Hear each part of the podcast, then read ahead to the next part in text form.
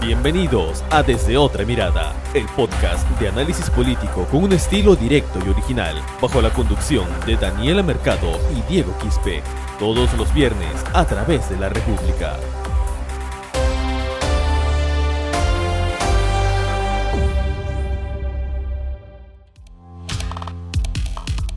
Hola, ¿qué tal amigos que se conectan a su podcast desde otra mirada? Estamos en la edición número 20. Los saluda Diego Quispe en un episodio más de esta programación. Vamos a saludar también a nuestra compañera Daniela Mercado, con quien vamos a hablar sobre nuevas turbulencias políticas que poco a poco pretenden llegar inclusive a la distribución de la vacuna en plena segunda hora de la pandemia. Daniela, ¿qué tal? Bienvenida.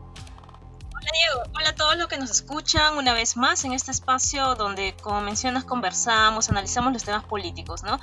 Y qué preocupante lo que mencionas, que ahora los problemas políticos nuevamente estén posiblemente amenazando la estabilidad política y en este caso la sanitaria, porque estamos hablando del proceso de vacunación. ¿A qué se debe eso, Diego? Hay que comenzar con, el tema, explicar a, los que nos escuchan. Sí, si bien el tema de hoy eh, en, esta, en esta edición número 20 viene a ser eh, el, caso del, del expresidente Martín Vizcarra y la vacuna que recibió, las dos dosis que recibió de la vacuna de Sinopharm y todas las consecuencias políticas que eso ha generado para, para el Poder Ejecutivo.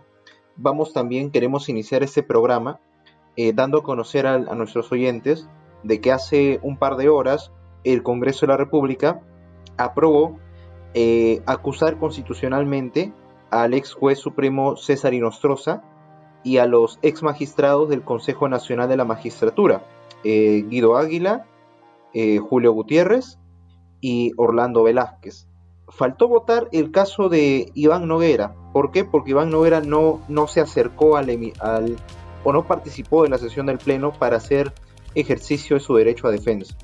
Pero por lo pronto es un paso, porque tengamos en cuenta que el caso de los CNM y los cuellos blancos data de audios que se revelaron desde hace más de dos años. Y por fin se ha dado un primer paso. Pero... Pero, como mencionas, ¿no? Hay que resaltar también ese punto, disculpa que te corte, hay que resaltar ese punto de que Inostroza no había, o sea, su extradición se aceptó, pero sí el delito que ahora sí se ha aprobado en el Congreso, que es organización criminal. ¿Cierto, Diego? Exacto. Entonces, ahora se espera Claro que los expertos lo dirán qué pasos se seguirán al respecto, pero se espera que con esta decisión del Parlamento ya se pueda avanzar, tal vez enviar un nuevo cuadernillo de extradición a la justicia española y que realmente ahora César Inostroza al llegar al país pueda ser procesado por organización criminal, que es el delito en el que se basaba la investigación, en el que se basa la investigación del Ministerio Público.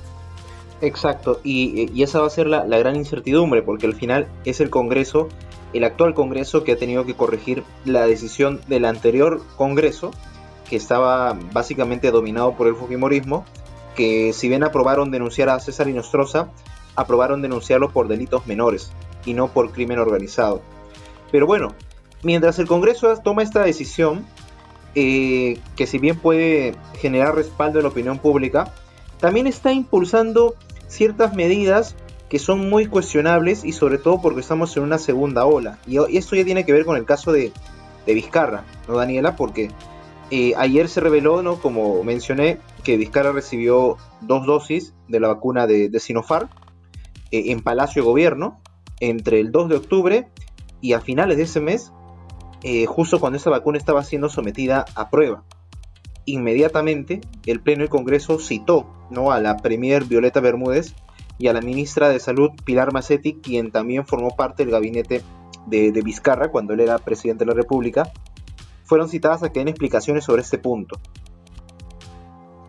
Claro, como mencionas, eh, sin duda este tema ha sido el tema del día de ayer en la tarde-noche y este, esta polémica continúa avanzando, continúa en, a nivel nacional porque muchos incluso lo están calificando como traición de parte de Martín Vizcarra. Pero es bueno especificar, precisar que lo que recibió Martín Vizcarra no fue una vacuna, fue una prueba de vacuna, igual como lo recibieron los 12.000 voluntarios peruanos esta, con, con las, los ensayos clínicos de la, del laboratorio chino Sinopharm.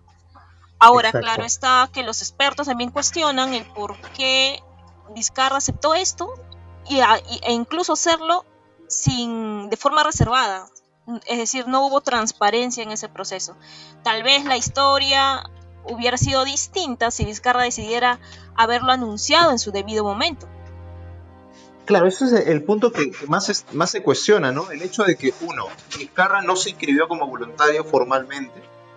Dos, que Vizcarra no, no lo dio a conocer a la población, no dio a conocer que se estaba inyectando esta vacuna que estaba en prueba. Y, tercero, bueno, que, recién lo, ha, lo, ha, revelado cuando ha salido un, un publicado un libro ¿no? de, del periodista Carlos Paredes. Eh, y recién ahí, y en plena campaña electoral, da a conocer esta, esta confesión. Y ahora, no solamente Vizcarra se habría recibido esta dosis, sino también su esposa. Y eso habría sido en Palacio de Gobierno. Eh, una, una, crónica del colega Oscar Quispe señala que esta vacuna fue recibida en Palacio y Vizcarra convocó al, doctor Málaga, al que estaba a cargo de, la, de, la, de las pruebas de, de, las vacunas de Sinopharm, para que se la pueda aplicar a, a Vizcarra en Palacio de Gobierno. Y quien habría tenido conocimiento de esto era el entonces secretario de Palacio Pedro Angulo, que actualmente también es candidato al Congreso con Somos Perú. Ahora, Pedro Angulo ha dicho de que sí eh, sabía que, el doctor Málaga fue, pero no sabía que era para vacunar o, inyectar la dosis de prueba de vacuna Martín Vizcarra. Eso es lo que ha declarado también hace unas horas desde Trujillo. Y bueno, ahora también es importante analizar la, declaración que dio Pilar Macetti ayer que, que la citaron ante el Pleno. Pilar Macetti negó que ella haya conocido o haya tenido conocimiento de que Martín Vizcarra recibió esta dosis. Ella indicó también de que ningún presidente o ninguna alta autoridad, en este caso presidente de la República, puede someterse a los ensayos clínicos. Entonces aquí nuevamente se está tal vez dando razones, fundamentos para la crítica a Martín Vizcarra en esta acción, ¿no? Incluso expertos señalan que puede llegar a ser una acción penal. Exacto. Entonces, toda esta controversia ha generado eh, dos consecuencias. La, primera consecuencia es que eh, están, desde el Congreso están arremetiendo contra la, ministra de Salud Pilar Macetti. Y, el, trasfondo en sí, y esto sucede en un contexto en que un grupo de congresistas pidió ser incluido en la primera línea de vacunación de las vacunas de Sinopharm que han estado llegando en estos días y que va a llegar un nuevo lote mañana en la noche. Eh, y también sucede en un contexto en el que el Congreso quiere nuevamente dar arremetidas contra el Ejecutivo por una sencilla razón, porque hay ciertas intenciones de postergar las elecciones, hay ciertas intenciones de generar mayor inestabilidad, y recordemos que fue esa inestabilidad la que retrasó en su momento la, firma del contrato con, con Pfizer para adquirir la vacuna de ese laboratorio. Entonces no, no sería descabellado pensar de que una consecuencia similar pueda ocurrir en este tipo de situaciones. Claro, claro, como mencionas, hay antecedentes lamentables de parte del Congreso que tomen decisiones totalmente cuestionables en situaciones en las que ni por asomo se les debería ocurrir pensar pero bueno, eh, como mencionan ellos, cada voto de los congresistas son, son libres, son independientes. Esperemos no llegue a más. En relación a esto, está circulando en el Congreso ahora una, un borrador de una moción de censura contra la ministra Pilar Macetti. Algo que hasta ahora no se ha, ninguna bancada ha dicho, ha confirmado su autoría.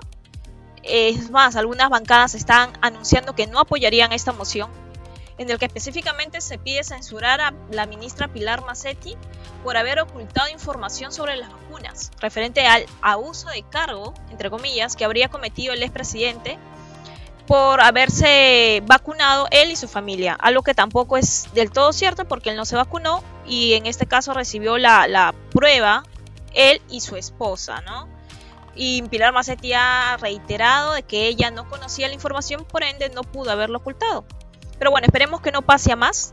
esta, estas intenciones no llegue a más y porque, como mencionas, esto afectaría totalmente la estabilidad del país y peor aún en medio de la crisis sanitaria que hasta ahora no nos deja. Y las voces que han, y las voces que han estado hablando de una eventual censura, ya a través de medios de comunicación, ha sido en primer lugar el, el vocero de Alianza para el Progreso del Partido César Acuña, el señor César Combina. Recordemos que Alianza para el Progreso votó a favor de la vacancia en noviembre pasado. Y también... definió prácticamente. Y también está hablando el congresista Jim Mamani de la bancada de Nueva Constitución. Y recordemos que la, prácticamente toda la bancada de Nueva Constitución votó a favor de la vacancia en noviembre pasado, cuando ellos eran miembros de la bancada de UPP, el partido de Antauro Humala. Eh, y a eso se añade, Daniela, que ya se, la bancada de.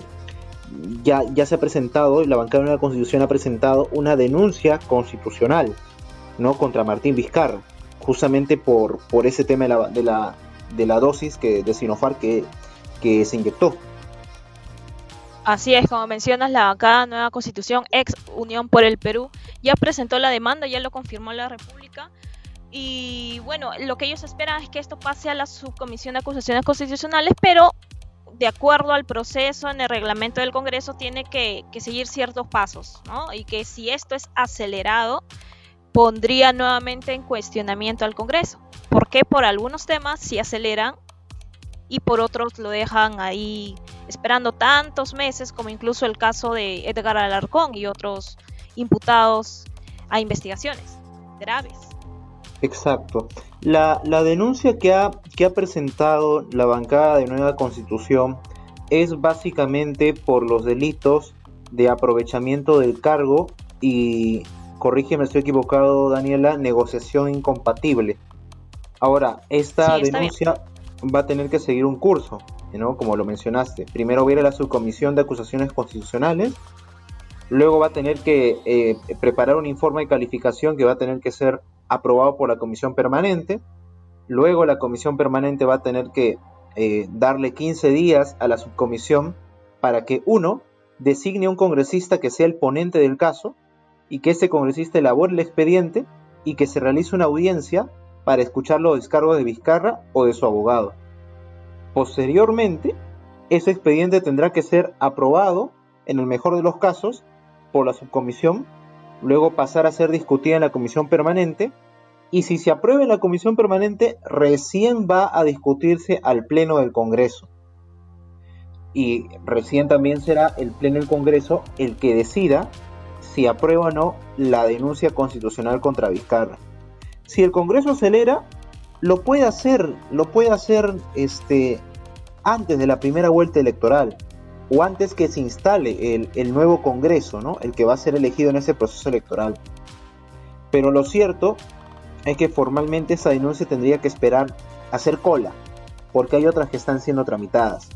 Hay denuncias contra Daniel Salaverry, hay denuncias pendientes contra Edgar Alarcón, ¿no? Entonces sería muy cuestionable que el Congreso acelere lo de Vizcarra, mientras tiene casos, otros casos cuestionables que también están esperando ser resueltos.